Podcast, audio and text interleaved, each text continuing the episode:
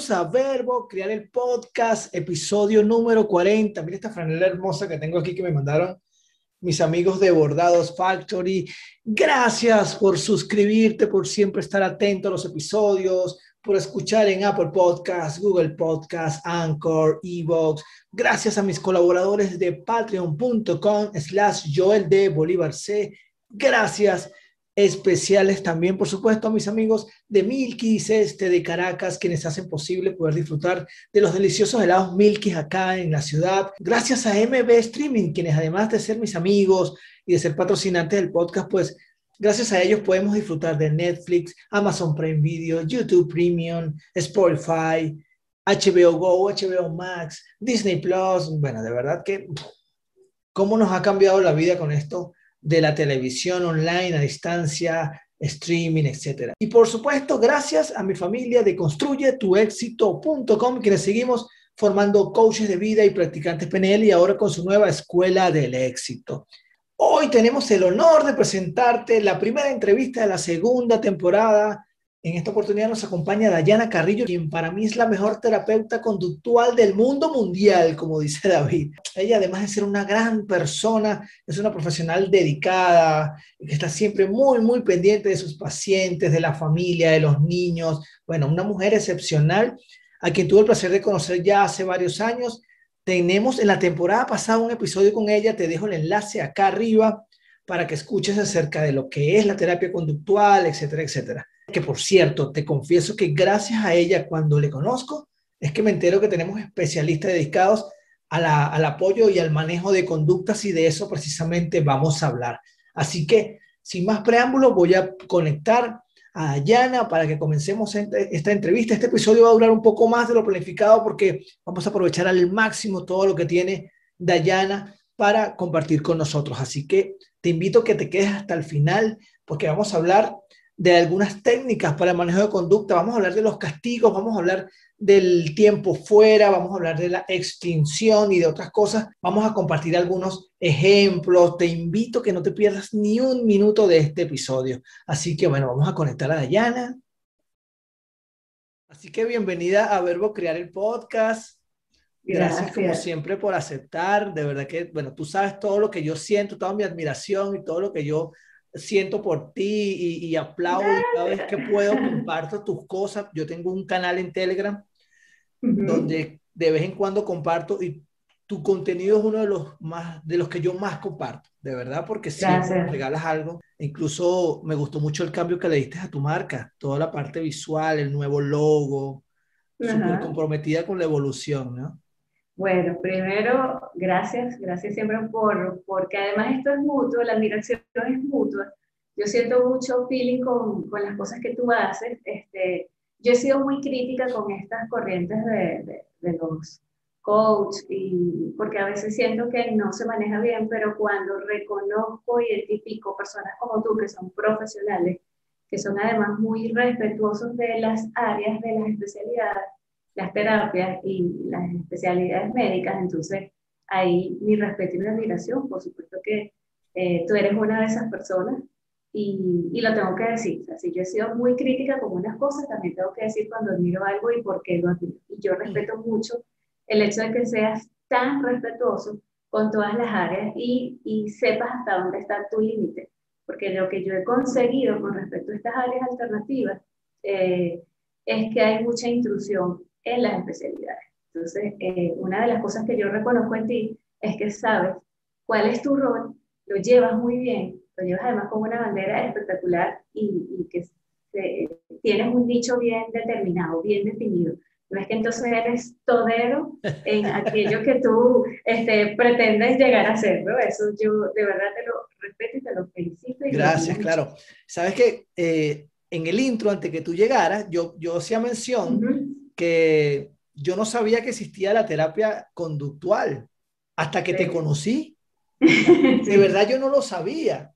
Y, y desde ese día yo siempre es como que, eh, o sea, digo, bueno, tantas posibilidades que tenemos los que estamos criando hoy, que hay tantos especialistas tantas áreas, no es como antes que quizás era el, el pediatra y ya, no, no, ahora tenemos personas como tú, personas, o sea, especialistas en distintas áreas y bueno, yo eso de verdad que lo entendí, incluso creo que desde que te conocí yo, wow, ya va. Si es de conducta, bueno, la mejor es Dayana. Ay, gracias, qué, bello, gracias. Y gracias, y gracias a este proyecto de Bro Criar he conocido a muchísimos especialistas, ¿no? Sí, Muchísimos, de verdad. un... Terapeutas de lenguaje, terapeutas musicales, bueno, el doctor José, el gran, el gran José. neuropediatra. Neuropediatra, o sea, y he venido conociendo pediatras, doctores, especialistas, y wow, de verdad que. Pero fíjate, yo quería hablar contigo hoy precisamente acerca de eso, ¿no? De, de las conductas. Porque más, más allá de la, de la era, más allá de la generación, más allá de todo, o sea, estamos viviendo una, estamos viviendo una era súper diferente por el tema de la pandemia, estamos en casa y creo que todo se centra allí hoy día, ¿no? Nos cambió todo. Total, cambió todo. Entonces, no se trata más allá de saber qué es una terapia conductual, sino, sino realmente, claro, no puedo dejar pasar primero, ¿cuál es el propósito quizás de entender cualquier papá o mamá que, la, que el manejo de conductas es importante?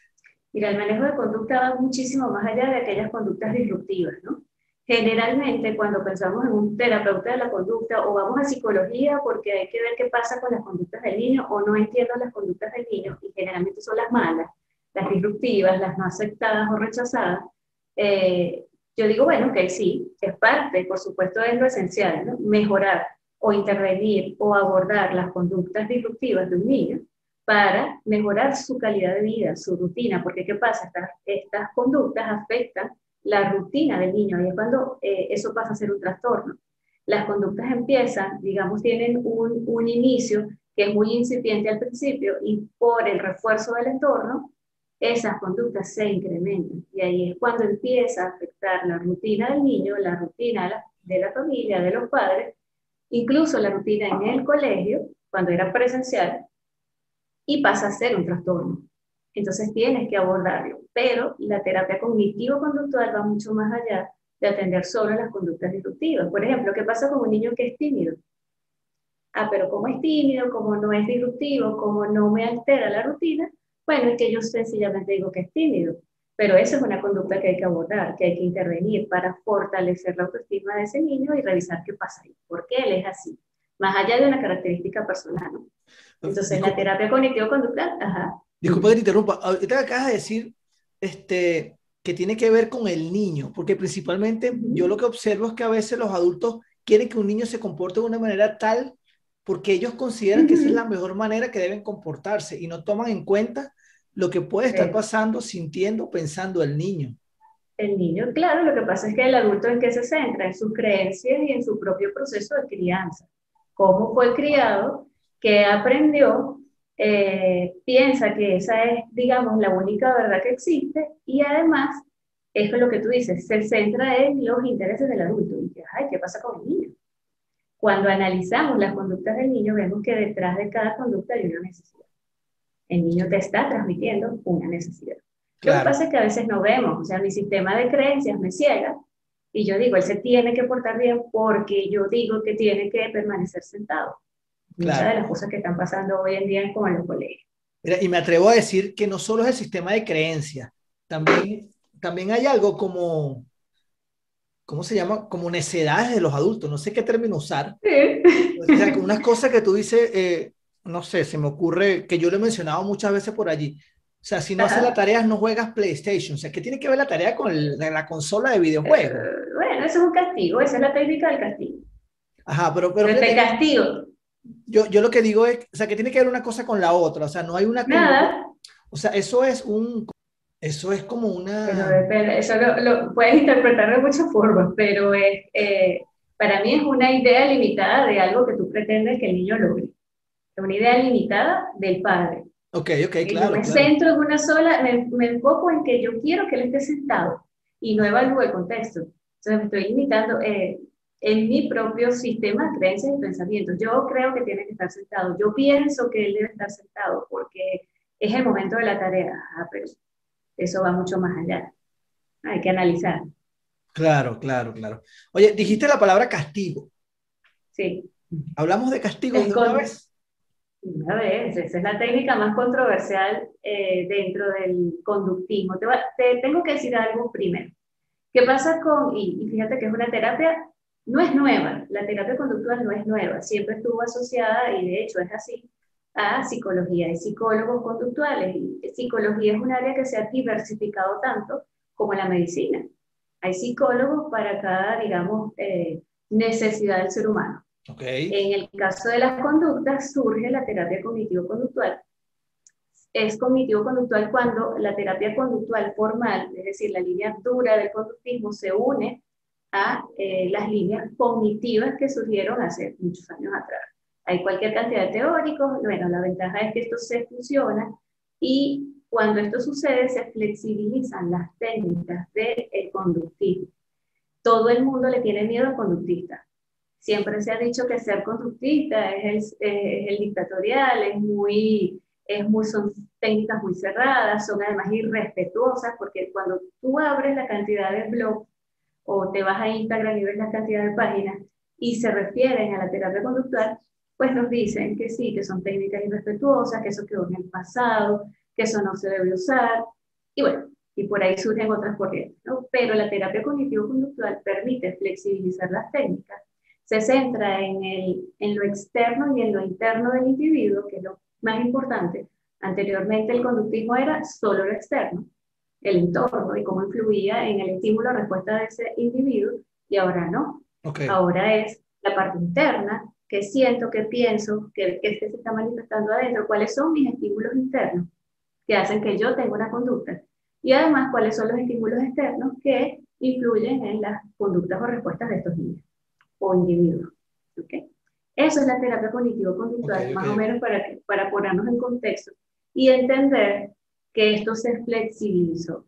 Como vamos a hablar de técnicas, lo primero que tengo que decir es que el error común es querer aplicar técnicas de manera um, homogénea, ¿ok? A todos los niños. Es decir, yo aplico la técnica a los 45 niños que tengo en el salón y es la misma técnica, ¿no? Pero yo va, son 45 niños diferentes que reaccionan de manera diferente. Es que, es que yo no puedo hacerlo ni con mis dos hijos. Exacto, tus dos hijos son ya de por sí diferentes, entonces tú tal vez una técnica, vamos a hablar de no sé, tiempo fuera, no se lo puedes aplicar eh, a uno igual que al otro. Tienes que analizar las conductas de cada niño y, a, y adaptar esa técnica, porque te van a responder diferente. Claro, claro. Entonces, total. en ese sentido, cada técnica debe ser adaptada a cada niño, por lo tanto, se requiere un proceso de análisis del especialista. Si eres un padre de esos bien objetivos, que se, que se preocupa por observar el proceso del niño, bueno, ¿por qué hace el berrinche? Cada vez que yo le doy una instrucción de esta manera, él entra en berrinche, pero ¿por qué? Ah, bueno, a lo mejor no le gusta la palabra no, y tú eres de esos negativistas que además refuerza el negativismo del niño, y por supuesto de todo. Eh, a lo mejor al niño no le gusta que de manera impositiva le den una instrucción porque esta generación es muy distinta a nosotros. A nosotros nos daban una instrucción puntual y por régimen militar y nosotros obedecíamos, ¿sí? Pero estos no, estos se resisten a ese proceso. Entonces, claro. más allá de dar una instrucción de manera impositiva, tengo que dar una instrucción a manera de invitación. A lo mejor ese niño responde mejor a eso. De acuerdo, Entonces, entiendo. Gracias, gracias. Hay sí, que sí. analizar, analizar el niño la, claro, el contexto claro. y la conducta. Claro, claro, claro. Dijiste que, que, el castigo se ha convertido en algo muy controversial. Sí, sí, porque es una técnica que fractura de por sí la relación adulto-niño. Y por eso, fíjate, no hay ningún tipo de relación en que si tú no haces la tarea, te quito eh, el Nintendo, te quito la bicicleta, te quito el televisor. ¿Qué relación tiene la tarea con el televisor? ¿Qué relación tiene la tarea con el Nintendo? Ninguna. Por eso es que el niño no, no asocia y no logramos que la técnica sea efectiva. ¿El castigo qué es? Es una técnica de modificación conductual para disminuir conductas. Y es la hermana contraria ¿okay? de los refuerzos. Es la hermana, digamos, más este, controversial. Los refuerzos todo el mundo los acepta. Es la hermana más querida, pero el castigo es la hermana más, o es el hermano más rechazado. Ese es el malo. Esa es la oveja negra. el que no quiero, el, que no quiero. El que no quiero. el castigo es la oveja negra de las técnicas de intervención conductual, pero porque no se sabe usar. Ojo, no estoy diciendo que se debe usar. Yo prefiero sustituir la técnica del castigo por la técnica de las consecuencias lógicas, que parte mucho de ese ejemplo que tú dijiste, bueno, que tiene que ver esto con esto, nada, y el niño no asocia. ¿Ok? Pero si yo desde chiquitica empiezo a rayar las paredes y mi mamá me dice, esto no se debe hacer, esto hay que corregirlo, yo te voy a dar un trapito con el jabón y la esponja y las dos vamos a aprender a limpiar la pared, ahí hay una relación. Eso es una consecuencia lógica. Claro. El niño está aprendiendo a que además debe resarcir, digamos, un error o corregir algo que no está socialmente aceptado. Oye, cuando rayando las paredes, por ejemplo. Claro, y la, verdad es que... Entonces la idea es... Probablemente la niña, el niño va a decir, no, yo no quiero rayo, yo no rayo más paredes, o sea, yo no quiero estar limpiando más.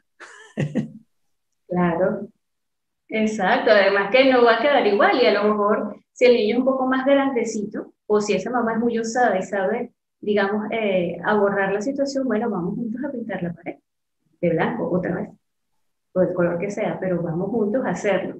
Ese es otro error que pretendamos, pretendemos que el niño haga cosas solo. Si yo te doy un castigo o te aplico una consecuencia lógica, además entonces lo tienes que hacer solo, cuando hay edades que requieren modelamiento de la conducta. Claro, claro, total. Es que incluso más allá de la edad, dependiendo, David, por ejemplo, mi hijo mayor, que va a cumplir 11 años ahora, eh, si hay algo que él nunca ha hecho, por supuesto que requiere un modelamiento. Wow. Más allá de que tenga la edad que tenga, pero si es algo que va a ser por primera vez, yo me encuentro mucho con estos casos, ¿no? En, asesorías personalizadas que de repente es que el niño no hace lo que yo le ¿cómo se lo estás diciendo? ¿Cómo le estás mostrando? ¿Cómo le enseñas? ¿Cómo le modelas? Son varias cosas. Te decía algo, eh, el modelamiento requiere repeticiones para que el niño capte, asocie y pueda ejecutar o emitir la conducta. ¿Qué pasa con el modelamiento? Bueno, lo hice una vez, pero es que yo lo enseñé una vez. Ajá, pero espérate, ese, niño a lo mejor necesita seis, siete veces que tú le modeles y además lo involucres en el modelamiento para que él pueda emitir la conducta. Ninguna técnica de intervención conductual es mágica. Se requiere sistematicidad en la aplicación de la técnica y coherencia. Claro. Mira, yo, me voy a atrever a contarte algo que yo hice. Digo atrever porque tú eres una experta y yo saqué todo esto con, unas conclusiones muy mías, ¿no? Le voy a dar un nombre a esta técnica. Se llama, capaz y existe, y yo lo hice de manera empírica, ¿no?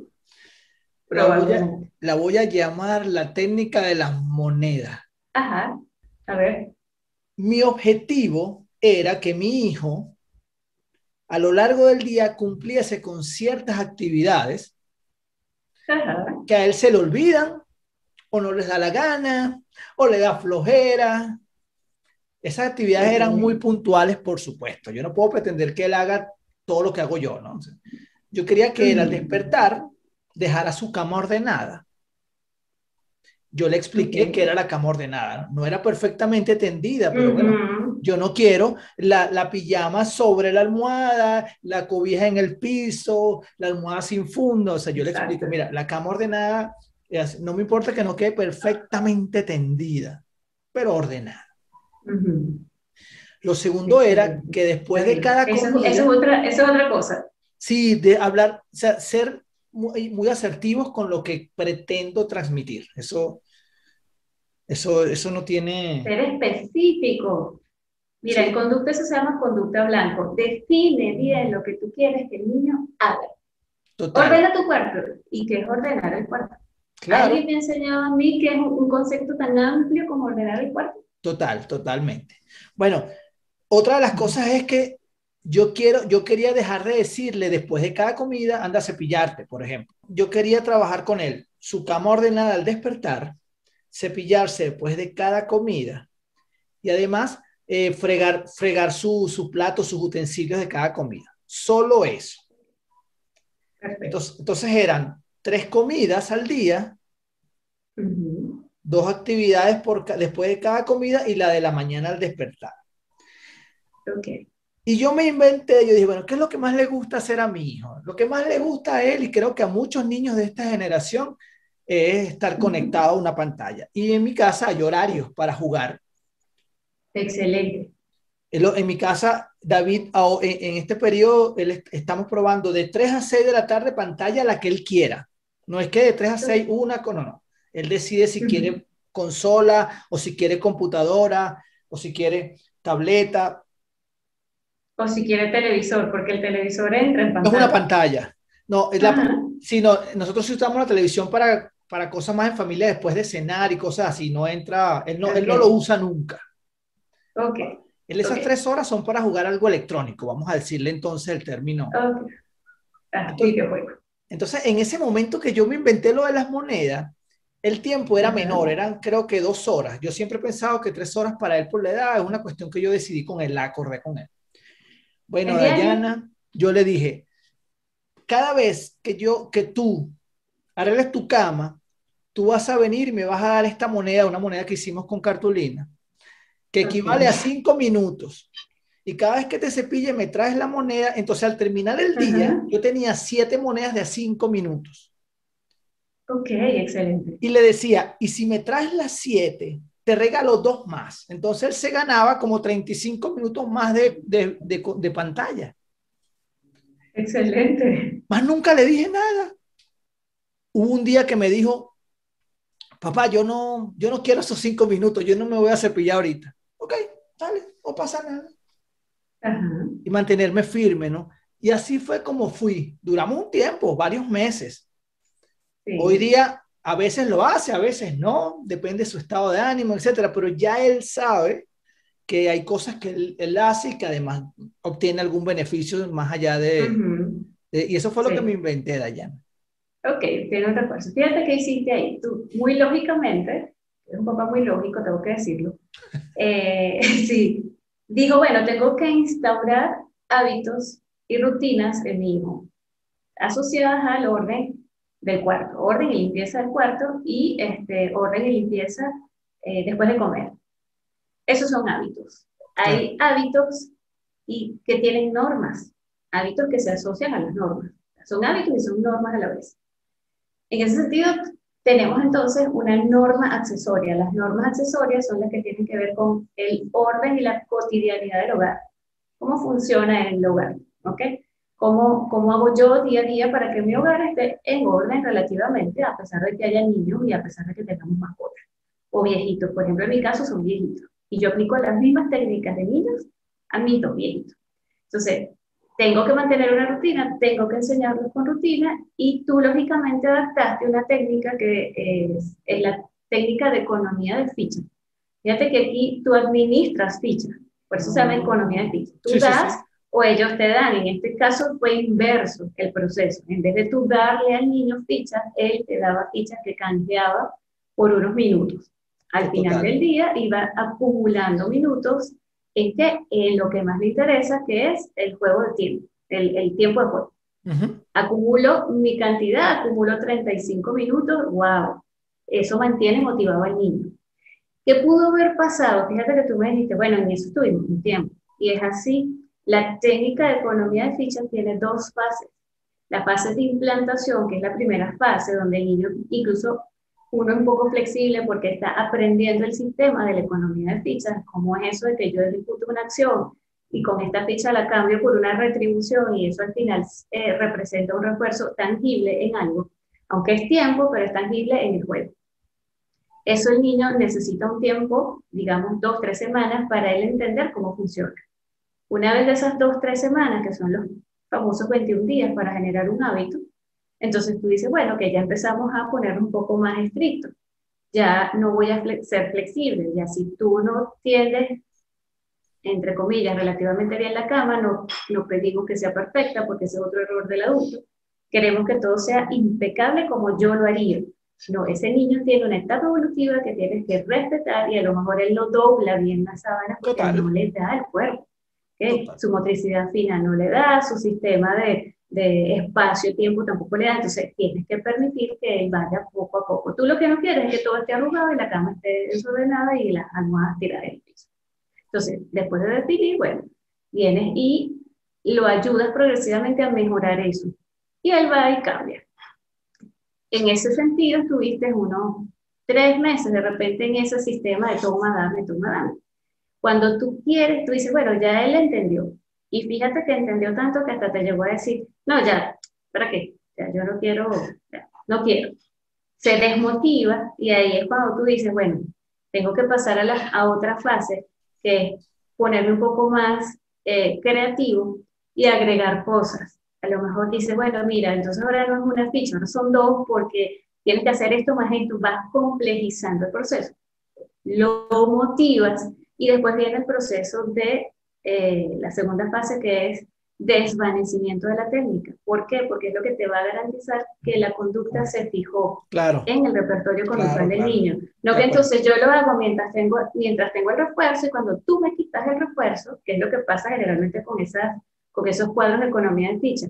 Llega un momento en que la mamá o el papá dice, ah, no, ya lo hace, o la maestra dice, ya, ya el grupo lo hizo. Quitan el, el cartel, no fijaron la conducta en el proceso adecuado de desvanecimiento de la técnica y por supuesto la conducta vuelve a salir.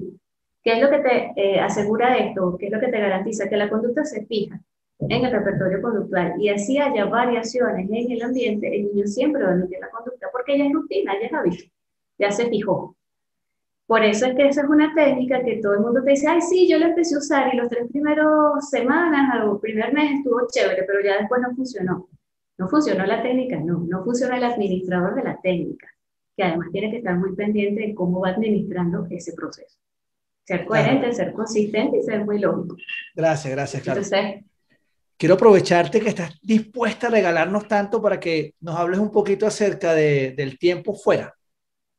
El tiempo fuera es otra técnica de intervención conductual para abordar o modificar ¿okay? conductas, sobre todo disruptivas. Cuando el niño se pone, entra en modo berrinche, en modo pataleta, eh, el adulto se estresa, el adulto pierde la capacidad de controlar sus emociones y es una técnica que también fue controversial porque no se sabe usar. El problema de las técnicas es que el administrador no ha sabido ser consistente coherente y analizar bien el contexto en la aplicación de la técnica. Ese es el principal problema. Entonces tú puedes usar tiempo fuera, pero te voy a poner un ejemplo. Ya va, ya va, ya va. Ya Cuando, va, ya va. Esto de un minuto por año, ¿eso es verdad? Sí, eso es verdad. Ya te voy a explicar. ya te voy a explicar. Sí, eso es verdad y tiene un sentido lógico. Eh, las técnicas son muy coherentes. ¿Lo puedo hacer con mi esposa?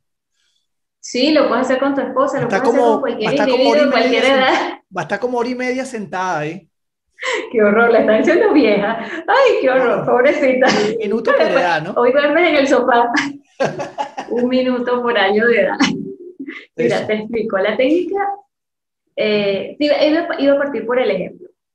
Cuando yo hacía las visitas escolares, este, cuando estábamos en presencial, me daba mucha risa que yo llegaba al colegio y veía al niñito eh, al que yo iba a, a, visitar y a observar y la maestra me decía, allá está, allá está, allá lejos, lejos por allá.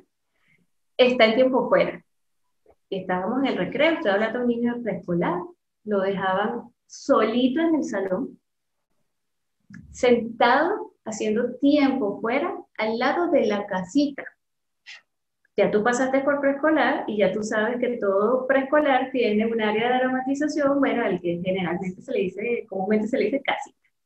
Si tú pretendes aplicar una técnica de tiempo fuera que nos dice, que está bien descrita y nos dice el tiempo fuera es sacar al niño de la situación estímulo, del entorno donde se generó la conducta, a un, entorno con menos estímulos, menos gratificador. ¿Para qué? Para que él tenga la oportunidad de drenar esa emoción y después tú puedas, cuando esté calmado, canalizar las emociones, validar las emociones. Eso, si tú cumples ese criterio, lo estás haciendo bien. Pero ¿qué pasa?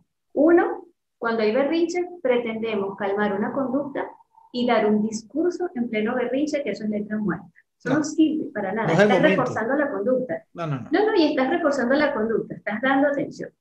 Pero bueno, sin desviarnos del tiempo fuera. Entonces el tiempo fuera es, saco al niño de la situación donde se presentó el berrinche, del entorno, de los estímulos, lo quito y lo ubico o lo llevo y lo invito. No es que me lo voy a llevar, hay situaciones, ¿no? Depende. Pero si yo lo invito y dice, ven acá, vamos a irnos a calmar, y nos dirigimos a un área donde tenemos pocos estímulos, me siento frente al niño y le digo, vamos a calmarlo. Podemos decirle incluso, sin pegar, si fue que le pegó al hermanito y por ahí empezó la situación, sin lanzar el juguete, y lo sientas y te sientas tú enfrente, y los tiempos, el tiempo empieza a correr justo cuando él entiende, cuando él empieza a calmarse, y decimos, bueno, un minuto por año de edad, porque es el tiempo que el niño necesita. Dos minutos para ti son muy cortos, pero dos minutos para un niño de dos años es muchísimo tiempo. Claro, claro, total. y él se va a calmar. Tú puedes jugar con eso. Si tiene un año, tres, a lo mejor entonces lleva a los dos años o lo redondeas a uno, porque es muchísimo tiempo para él estar ahí sentado y además le permites drenar, porque él tiene que llorar. Dependiendo de la etapa evolutiva en la que estemos, bueno, hay niños que todavía no han desarrollado eh, o, su cerebro no está desarrollado para controlar las conductas, para controlar sus emociones. Y eso hay que entenderlo. Eso nos lo dice ahora todo lo que tiene que ver con neurociencia. Ahora estamos entendiendo cómo funciona el cerebro de un niño y por qué un niño detona a los dos años. Pero entonces tú quieres como adulto que él se calme. Bueno, tienes que darle chance de que él drene su rabia, su emoción. Se calmó porque se va a calmar y se va a calmar más rápido si tú no lo refuerzas positivamente te, cuento que, te cuento que en mi casa el tiempo fuera la aplican ellos mismos. Ajá. Tú es que de repente hay una situación. que aprenden, claro. los niños son tan lógicos que aprenden. Mateo hace una cosa y él sabe que no estuvo muy bien y tú ves que agarra por esas escaleras y se va para su cuarto y baja al ratico. Papá, eh, bueno, me molesté. Ajá. Y no me gustó y empieza, pero él se aparta pero la realidad es que ya, ellos se dan cuenta, ellos saben cuando hay un comportamiento inapropiado, inadecuado. Y tiene que ver precisamente con que, con bueno, yo personalmente yo lo hablo mucho con ellos, no mucho, yo lo hablo con ellos después que ocurren las cosas, no, no, como acabas de decir, una pataleta, un berrinche no es el momento para, para, para intentar enseñar una lección de vida, por favor. No, y además un discurso que parece un sermón de un cura en, en una iglesia, ojo, yo soy católica, pero yo siempre he criticado los discursos específicos. Sea, menos es más. Si tú a mí me dices el discurso puntual y qué es lo que tú quieres, y eso tiene un objetivo claro, yo lo voy a entender. Pero si tú te pones a hablar y a dar lecciones de vida y eso para cualquier, hasta para los políticos, yo les tengo pánico a esos políticos que hablan de más. Ya, a mí dime lo puntual y dime qué vas a hacer y cómo lo vamos a hacer. Y claro, claro. Y deja el mensaje y todo el mundo te va a entender. Pero entonces te enredas en dando discursos que no llegan a nada. Claro, claro, totalmente. Entonces eso hay que, hay que cuidarlo, hay que tener mucho cuidado. Totalmente. Entonces, bueno, esa es la técnica del tiempo fuera, hay que adaptarla también. Eh, no el, el tiempo fuera no funciona igual para todos los niños. Hay niños que no admiten ser sentados, pero les va muy bien estar de pie. Y el adulto tiene que entender que él lo que quiere es estar de pie y necesita unos minutos para calmarse. Entonces, bueno, dependiendo de las características de la conducta del niño, tú adaptas la técnica. el ejemplo que yo daba con la maestra y el niñito en la casita es que entonces, uno, lo dejaban solo, primer error. Dos, lo dejas en un ambiente cargado de muchísimos estímulos. Entonces me da mucha risa porque yo me quedaba observando y el niñito agarraba la sillita o incluso se paraba con la silla puesta y caminaba hasta la casita y empezaba a jugar. Y claro. salía otra vez y le preguntaba, ¿y ¿qué, ¿qué, es lo que está haciendo el niño? Tiempo fuera. Tiempo fuera, pero ahí está jugando en la casita. Es decir, está reforzando la conducta. Cada vez que yo tengo un berrinche en el parque, mi maestra me lleva al salón y yo puedo jugar. Y me deja solito con la casita para mí toda. Para mí toda. Tal tremendo refuerzo. Es la técnica la que no funciona. Sí, ahorita que estás contando estímulos, yo recuerdo con Mateo hace años, lo invitaba a sentar, se quedaba sentado eh, y claro, de repente el ratico le estaba jugando con un lápiz, con cualquier cosa que estaba cerca de la silla. Claro. Porque es que el niño va a jugar. El niño va a jugar. Esa es su naturaleza. Entonces, yo ando impaciente, no sé qué, tú vas a seguir jugando, que no. ¿Dónde? Y además lo dejé solo. O sea, lo dejé solo. Es que es eso. Con, con cositas, que cualquier cosita es un juguete. Sí, sí. Fíjate algo, el dejar solo, ¿no? Eh, yo vuelvo al tema de las blogueras. Porque el tiempo fuera y lo dejan solo. ¿En qué momento dice que se tiene que dejar solo al niño? ¿Dónde? Que me saquen un libro donde dice dejar solo al niño tanto tiempo se van aplicando mal las técnicas, eso se va volviendo una creencia, eso se va modificando, la persona piensa que eso ya de por sí es así y criticamos las técnicas. Yo siempre le digo a las mamás, ¿qué prefieres? ¿Aplicar el tiempo fuera o terminarle pegando? Le pregunto a ti, ¿qué prefieres como papá? ¿Aplicar una técnica de intervención conductual que te va a funcionar si eres sistemático y la aplicas bien o terminarle pegando al niño? No, por supuesto que yo por lo menos nada de violencia, nada que ver. Nada, claro, tampoco, y, se normaliza además. O sea, cuando llegan a consulta ya llegan normalizados en violencia. Y es importante entender también que, que esto de acompañar a nuestros hijos que tanto amamos con locura requiere de nuestro tiempo, uh O sea, no puedo pretender que tú tal, te pegué dos gritos y te dejé ahí y ya resolví. No, no, no. lamentablemente, o es una bendición, no sé cómo la persona lo vea, ese niño requiere en ese momento de mí tiempo. el tiempo que necesita. Tiempo y atención. Por ahí hay una imagen que a mí me gusta mucho, que es un nene que le dice al papá, el papá tiene el celular, y el niño le agarra la, la barbilla y le dice, escúchame con los ojos. Sí, total. A mí me ocurrió, a mí eso me ocurrió. Me ocurrió hace mucho tiempo con David. Sí.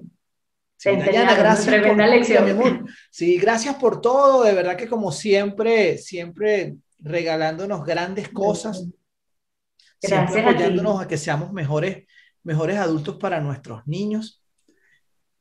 Te voy a contar algo rápido. por lo que estás haciendo. Te voy a contar algo Tengo tiempo.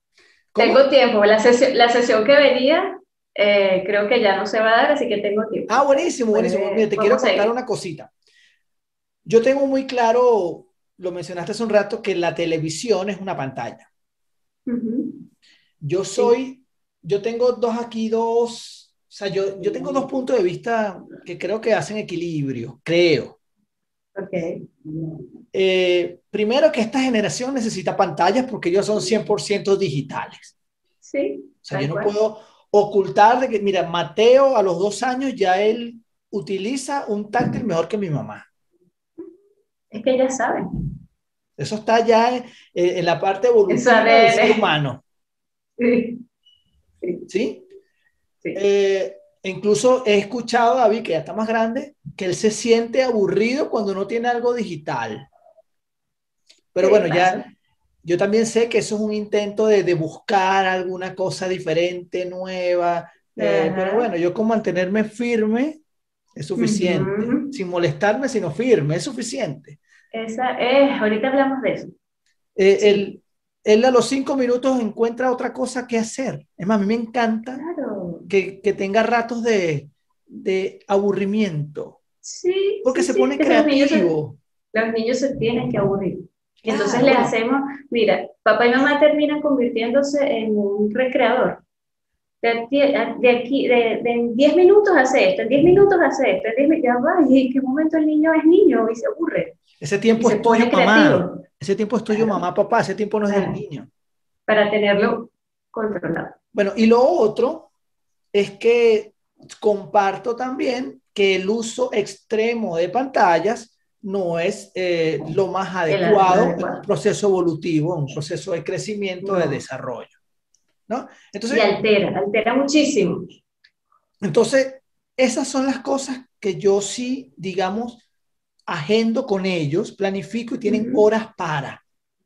Sí.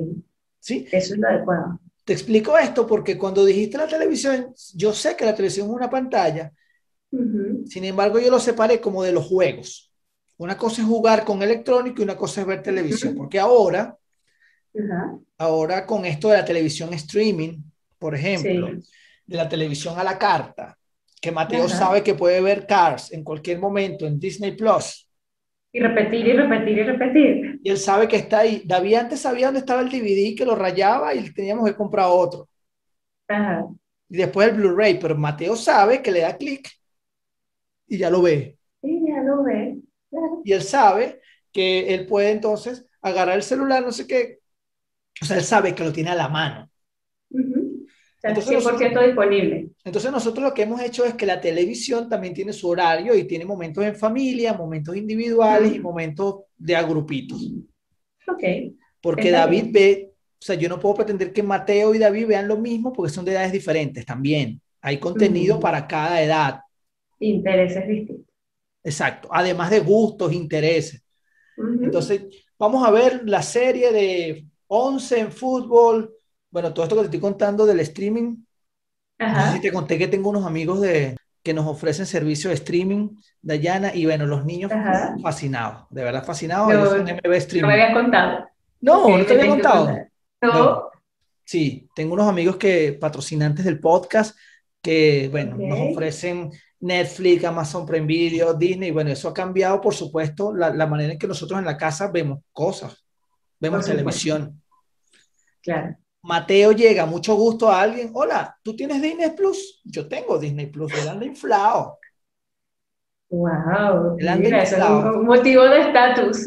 Bueno, bueno, entonces te cuento esto porque nosotros yo agarro y mira, vamos a ver, vamos a ver una serie, vamos a ver 11, que es una serie de fútbol que le encanta a David a mí, la vemos nosotros dos. Pero Mateo ve otra cosa. Claro. ¿Sí? Claro. Y, y esto yo lo tengo fuera del horario de juegos. Lo único Pero tiene horario. Sí, después de la cena, vemos televisión, no sé qué ya, para ir a dormir. Solo que a veces, una de las cosas que yo estaba implementando en casa es que nosotros sí tenemos como una compromisos diarios, tales, tal tiempo para estudiar, tal tiempo que es libre, tal tiempo para jugar, tal tiempo para ver televisión, tal tiempo. Pero si no se va cumpliendo uno de cada, o sea, no, no se avanza al siguiente. Claro. Si la escuela. Es, así. Si la escuela, si David tiene que trabajar ciencias sociales de cuarto grado, hoy, viernes, lunes, no sé, el día que él mismo planificó, y no terminó a la hora de jugar consola, pues no va a jugar consola hasta que termine. Exactamente. Y él está claro. Y eso es, y eso es entendimiento de rutina. Y ahí, y ahí entra lo que acabo de decirte, que dijiste que querías hablar un poco de mantenerme firme. Sí. La autoridad. Tranquilo. Y otra cosa, Dayana, y otra cosa, y ser consecuente, porque no puede ser que un día sí lo hago y otro día no.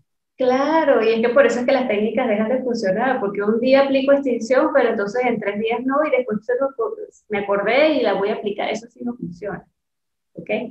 Mira, hay algo que se llama binomio autoridad-efecto y que tiene que estar en equilibrio. Yo no puedo ser 100% autoritario y el amor por aquí, o el aspecto por aquí, o al revés, ¿no? El amor aquí y ser autoridad, ¿no? Porque van a venir a jugar con nosotros la pelota. Y más esta generación que es mucho más inteligente que nosotros. Sí. Entonces, ¿qué te quiero decir? La autoridad se ejerce con amor, desde el amor. Si yo pienso ejercer la autoridad a punta de gritos, a punta de golpes, a punta de no controlar las emociones, a punta de yo mismo exacerbar mis emociones y no controlarme y, y perder la paciencia, ¿Quién gana autoridad? ¿A quién se la pasó? No, no, el control lo tiene el niño. Al niño, porque entonces el niño va a llorar más fuerte de lo que tú gritas. El niño va a mantenerse muchísimo más tiempo en, en, digamos, la duración de la conducta va a ser mayor y tú te vas a desesperar más al punto de que cuando ya estás que, que, que le pegas, entonces dice, bueno, no, toma, dale lo que está pidiendo, dale la tablet, y él así aprende, así aprende que si yo le yo exprimo un poquito más la paciencia de mami y papi, lo obtengo. Lo obtengo. Estoy entonces, mostrando la conducta. Claro, entonces fíjate, ¿cómo ejerzo yo la autoridad en una situación donde el niño está a punta de berrinche? No está sin ojo. La conducta blanco es berrinche. Él no está agrediendo a nadie, él no está lanzando cosas, él es un berrinche caracterizado por llanto y grito. Más nada, las conductas blancos se tienen que llevar a lo mínimo, lo que yo quiero cambiar. Es una conducta de berrinche caracterizada por llanto y grito. ¿Me afecta? Bueno, a lo mejor me perturba, Porque, coño, un niño gritando, me, me estreso porque no lo quiero ver. Nadie quiere ver a un niño llorando ni gritando. Pero ahí es cuando tú te tienes que mantener firme y decir, yo voy a ejercer mi autoridad con amor, yo me voy a quedar aquí, le voy a permitir que drene y cuando se empiece a calmar voy a hacer la contención emocional de la conducta. Voy a validar la emoción, voy a apoyar y le voy a explicar que en este momento no le puedo dar la tabla. Yo me mantengo en calma, en control de mis emociones, lo dejo. Ahí aplico extinción. Eso se llama extinción. Extinción es ignorar la conducta que quieres modificar. Ojo que no es ignorar al niño. Las blogueras empiezan porque ignoran a los niños, porque el conductismo, porque no validan, porque no, que las emociones que hay que entonces abrazar y apapachar y en, pleno berrinche. Baja. Por eso es que me llegan a, mí a, la sesión con un montón de conductas exacerbadas, porque entonces le hacen caso a gente que supuestamente tiene mucha información y, es este, se hacen llamar profesionales del área, y, pero son, no sé, economistas. Pero resulta que desde que son mamás ocupadas, entonces descubrieron, está bien, eso está perfecto, y mientras más nos apoyemos, mientras más seamos en, este, en esta acción de querer educar y formar bien y criar bien, perfecto, pero vamos a informarnos con lo que tú haces. Tú buscas a los expertos en cada área para tener la información de primera mano y no que haya elementos que modifiquen la información. ¿No? Entonces, extingo la conducta es ignoro la conducta, no al niño. Yo voy a permanecer aquí, yo puedo de repente hacer que no te estoy prestando atención y agarro una revista, me pongo a ordenar algo siempre pendiente. Incluso si te perturba el hecho y crees que, es que no le estás prestando atención al niño, haciendo otra cosa, quédate en silencio, observando al niño. Y ya, eso es sencillo, de verdad es sencillo. Sencillito, es sencillo, bueno, parece sencillo, pero como el adulto está totalmente condicionado a gritar, a exacerbar su conducta. Y estar apurado. y estar apurado y porque, todo lo quiere ya. Entonces, eso es lo que lo hace complicado. Pero si tú dices, bueno, si yo me engancho, este se va a enganchar más, voy a perder más tiempo. En cambio, si yo me quedo aquí tranquilito, observándolo o esperando, dándole su espacio para que él drene, él se va a calmar más rápido, yo voy a salir de esto más rápido. Y enseño al niño a autorregular sus emociones. Pero si siempre la regulación de la emoción es externa, el adulto intentando calmar al niño y cálmate, imagínatelo en una fiesta, cuando se hacían las piñatas grandísimas y el niño disruptivo llegaba a la fiesta. Eso era un show, porque entonces aquel niño aprendía que tenía escenario, tenía tramoya, tenía cámaras de acción, tenía telón, tenía eh, todo el público ahí y el director que le decía, dale, dale, dale, que es el papá ahí enganchado. Y el niño va a todo dar, aquel despliegue, eh, digamos, de dramaturgia y de teatro en, en esa situación que dice, ya va, extingo la conducta, busco una técnica específica, hay formas de adaptar esas técnicas para esas situaciones pero entonces el niño gana poder y el papá pierde el poder, la autoridad. El amor también se va por el piso porque entonces les pegan. El, mira, del 100% de las sesiones conductuales, el 90% pega. Eso es de librito. Y al final hay unos que, como en la cuarta sesión, te dicen, bueno, sí, este, yo cuando pierdo mucho la paciencia, le pego. Ah, pero entonces vives criticando las técnicas de intervención conductual que van a evitar que llegues a ese extremo, pero prefiero pegarle, no entiendo. ahí me parece que entonces el adulto cae en un incoherente. Y no. Sí, sí, No sirve ni la conducta, ni pierdo la autoridad, se afecta el amor y todo un desastre. Y tengo que ir al especialista. Hay una, hay una fuerte, no sé si o sea, es probablemente sin querer, ¿no? Es algo inconsciente donde se cree que la autoridad eh, requiere violencia, requiere, requiere hacer sentir mal al otro, requiere, requiere... Porque así nos enseñaron. Claro, claro. Así nos enseñaron. Y, y fíjate, ahí hay muchos psicólogos que dicen, lo que pasa es que llegamos a un mundo y desde que llegamos a este mundo nos reciben como. Cuando nacemos, ¿cómo nos reciben? Una nalgada para que el niño llore. Entonces, por eso es que ahora está esta corriente de, bueno, el, el, parto natural, el parto con amor, el parto afectuoso, que busca canalizar esas situaciones, porque, bueno, se ha determinado que incluso la manera como te reciben tiene una afectación en ese individuo. Cuando naces, me refiero. Entonces, es bien interesante todas las corrientes que hay en el sentido de que todo sea más afectuoso, todo sea más natural y se respeten los procesos del individuo. Eso, respeto sobre todo, así es. Respetar, crianza respetuosa. Fíjate que en cuanto a crianza hay cualquier cantidad de estilos de crianza. Y sale, y cada vez que sale un autor, sale y, y las mamás entonces eso se convierte en guetos, si tú te sales de ese gueto, entonces eres, te crucifican, eres el anticristo, o sea, eres un desastre como mamá. Y esa mamá se empieza a sentir culpable y entonces empiezan aquellos, aquellas situaciones de, de, de conflictos del adulto que además repercuten en el niño.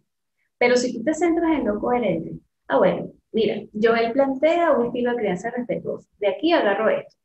Ah, bueno, mira, eh, Dayana, que es cognitivo-conductual, sí es un poco más disciplinada, eh, las técnicas son un poco más eh, específicas, requieren sistematicidad, de aquí agarro esto. Ah, por aquí viene tal médico que me plantea que eh, la teta libre demanda, pues me altera los ciclos circadianos del niño y eso no debe ser. A mí, yo estoy de acuerdo con eso, agarro esto de aquí. Mira, hay que aprender a ser ecléctico en este sentido de la crianza. Si yo me centro en una sola cosa y además me cierro en que mi estilo de crianza es este porque fulanita lo dijo y además esa fulanita tiene 500 mil seguidores en ese secreto, ahí ese es el mejor. Bueno, yo te voy a confesar. Mi funciona eso. Yo te voy a confesar mi secreto eh, porque lo que, yo me siento identificado lo que, con lo que estás diciendo, ¿no? Con que yo tomo aquí, puedo ver allá, puedo escuchar, puedo no estar de acuerdo, puedo tomar, puedo reajustar, te voy a decir mi secreto para lograr hacerlo así. Yo me hice muy consciente y entendí, primero, que mis hijos son personas como yo, que están viviendo la niñez y yo vivo la adultez. Exacto. Que estamos en periodos diferentes. Y segundo, que, oye, que ellos, son, que ellos son seres únicos y ya, o sea, yo no puedo quedarme con una tendencia, con una manera, con un plan, como que si fuesen robots o fuesen muñecos que todos van a reaccionar por igual. Exacto. Cuando yo entendí que la autenticidad de mi chamo eh, es una de las, de las bondades principales de su ser, yo comencé a mirar diferente de verdad. Bueno, porque estás dentro desde el amor. Claro. Y el amor es eso, te respeto como eres, en tu esencia, como vienes. Que te voy a enseñar y te voy a guiar es otra cosa. Eh, incluso el tema de la autoridad.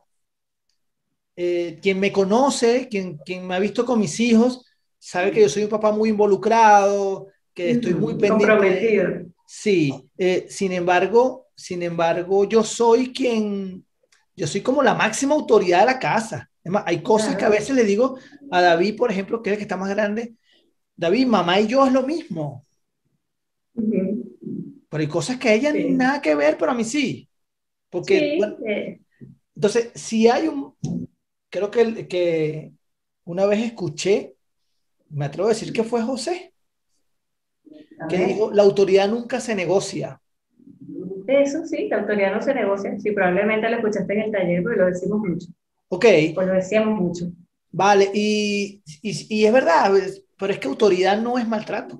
No, no, para nada. Fíjate el ejemplo tan sencillo que pusimos de autoridad me quedo aquí tranquilo esperando que tú termines. Yo te doy tu espacio. Cuando termines, ejerzo mi autoridad. Sí, yo te puedo entender que te molestaste, ta, ta, ta, un discurso corto, a cordialidad, y le, le refuerzo además lo que se espera del niño en función de la norma. Este no es momento de la tarde. Por lo tanto, hay que terminar la tarea para poder cumplir la rutina y seguir en el desarrollo normal de ese, de ese funcionamiento que establecieron. Además, lo mejor es establecerlo en acuerdo con el niño. O sea, si yo voy a imponerme como adulto desde el chiquitico, yo trato de irlo involucrando dependiendo de su etapa evolutiva. Hay cosas que el niño chiquitico puede hacer. Esta semana tuve un taller de cómo crear límites asertivos para con los niños. Y las primeras cosas que yo siempre propongo, invito a, a los padres, es a que negocien con los niños y que tengan opciones relacionadas a lo que yo quiero, pero no que yo le impongo lo que quiero, pero le propongo opciones. Claro, además estás fomentando la toma de decisiones. Claro, es que es demasiado divino cuando yo estoy incluido en algo que me compete. Por supuesto, y además estoy más dispuesto a cumplirlo cuando tú me involucras que cuando tú me lo impones. Claro, claro. Porque además el niño sí tiene la capacidad de entender que él participó de esa norma. Claro. Funciona en preescolar. Eso, eso es, mira, eso es lo primerito en preescolar. El primer día se hacen las normas entre todos. La maestra dirige el proceso. Y eso, todos. y eso, por supuesto, me lleva a que cuando no se cumple el acuerdo la norma o se sale del límite, bueno, vamos a la, a, a la, parte de que somos responsables de lo que estamos haciendo. Claro, y no tengo necesidad de castigar o maltratar porque tú sabes las consecuencias de... Ay, eso es otra cosa, Dayana, que a veces yo espero que el niño sepa lo que va a pasar si no lo hace y yo nunca le he dicho. Exacto. Claro, ya anticipa. Por supuesto. Total, total. Mira, Dayana, bueno, gracias de verdad. Gracias, gracias por todo te voy a hacer llegar, vamos a, por directo, ¿tú conoces los helados Milkis? No, bueno, sabes que, yo en eso estoy limitada un poco porque solo conozco las marcas que no tienen azúcar ni gluten. Ah, ok, ok, ok, bueno, pero de igual forma te, te, voy a hacer llegar unos helados. Ajá. ¿Sí? Ay, qué rico. A ver qué te parece, o si no los puedes consumir tú, bueno, alguien se... Y nos cuentas, y nos cuentas, ¿sí? Sí, sí. Y diles, diles que les propongo generar una línea sin azúcar para los eh, resistentes a la insulina y los diabéticos. Claro, claro, buenísimo. Sí, estos son unos helados artesanales, pero eh, te lo voy a llegar con unos amigos de los dos caminos, que ellos son distribuidores autorizados acá en Caracas. Buenísimo, excelente. Entonces, espero. te voy a hacer llegar, vamos a, agendar eso esta semana para que te llegue. ¿Qué pasó? Te iba a decir, qué linda tu camisa. Sí, tu franela. Me encanta, está linda. Este es mi corazón. Buenísimo. y me van a mandar unas gorras. Ah, pero es que estamos o sea, todo con la publicidad y la promoción. Así que aprovecho la publicidad aquí contigo cuando necesites algo bordado, Dayana, de verdad, bordado Factory, de verdad. Excelente. Sí, necesito, por ahí necesito. Porque estoy con lo del logo. Yo empecé con lo del con lo del el cambio, la renovación en, la, en el Instagram y el logo y la página, pero voy lento, voy, me lo estoy tomando con calma, lo estoy dirigiendo. Bueno, te voy a dejar el contacto para que, para que te pongas con ellos a, definir cuándo, cómo, de verdad que son buenísimos y las personas son... Buenísimo, excelente. Son una nota. Gente responsable. No, y, y bueno, súper, súper atentos, amables. Ellos, ellos tienen, ellos tienen, por el Unicentro del Marqués, el Marqués, creo que tienen porque tienen delivery, por supuesto, en todo Caracas. Ok, ok, perfecto. Dayana, gracias, gracias, gracias, gracias. Me encanta ver. Gracias a ti, Joel. Encantadísima de participar contigo, de poder llegar a, cada vez a más padres, llevar mensajes positivos. Sé que es muy difícil el proceso de crianza, porque hay demasiados factores y elementos que influyen en ese proceso y que lo afectan además. Eh, y estos niños son muy difíciles. Entender a estos niños es muy complicado. Más allá de que hayan ahora muchísimos diagnósticos para todos, que más allá de eso, más allá de las etiquetas, estos niños son complicados, entonces se les hace muy difícil a los padres. Yo felicito a padres como tú, que son comprometidos, que, que además entienden que sus hijos son individuos exactamente iguales a ellos, pero chiquiticos y que están aprendiendo y que la función del padre es y orientar. Ese es el proceso de crianza, eso es lo que queremos. Entonces, agradecidísima por estos espacios y porque siempre piensas en mí. De verdad que. Siempre, siempre. Claro, claro. Bueno, y te voy a adelantar que estoy escribiendo una conferencia nueva. Excelente. Ay, qué tal, qué bueno. Bueno, cuento con la primicia. Tiene que ver con inteligencia emocional para padres. Buenísimo, sí. Excelente, te felicito por esa iniciativa. Y bueno, y pendiente aquí del saber el contenido. Claro, claro. Bueno, un besote, un abrazo y estamos en contacto. Seguro, cuídate. Saludos a todos tus seguidores. Mira, Dayana, ¿y qué pasó con tu, con tus, tu terapia, tu cita? Ah, bueno, sí, eso está activo, 100% activo, por Instagram, por mi teléfono, me llaman y validamos. Y podemos concretar citas. Son 100% online en este momento. Claro. Y puede, dependiendo de cómo vaya la pandemia y la situación, bueno, tengo sesiones presenciales también. Ok. Entonces, bueno, me pueden contactar por el Instagram, por la página o por mis números, que no sé si quieren que los dé. Si lo, si lo quieres, si para ti es importante, claro. Yo prefiero que lo hagan, ¿sabes? A veces prefiero que lo hagan por Instagram. Ok, listo. Porque es como que cuando te buscan y la persona llega a ti es porque realmente quiere. Ok, listo. Entonces, si das mi Instagram, mi Instagram y la página. Pues, sí, yo estoy compartiendo acá, yo estoy compartiendo tu cuenta de Instagram acá en el video en este momento. Buenísimo, chévere. Muchísimas gracias. Dale, pues cuídate mucho. Igual, tú también, saludos a tu gordo y a tu esposa. Mira, esa va a durar, esa va a durar, esa se va a quedar dormida si la pongo tiempo fuera, hora y media. Qué horror, qué abusador. Adaptarle, adaptarle los tiempos, por Dios. Ay, qué Cuídense mucho. Gracias. Y gracias por llegar hasta el final. Recuerda seguir mis redes sociales en Instagram, Facebook, Twitter, YouTube, suscríbete al canal de YouTube, dale a la campanita para que te lleguen notificaciones cada vez que publiquemos un video. Por ahí voy a comenzar a compartir algunas entrevistas en las cuales yo he participado. Bueno, voy a compartir todo el material que pueda. Atentos, se viene el próximo taller, se viene las nuevas fechas de el maratón de verbo criar. Por ahí viene otra masterclass que estoy preparando, así que atento, atento. Recuerda visitar también joeldebolivarc.com. Nos vemos la próxima semana. Chao, chao.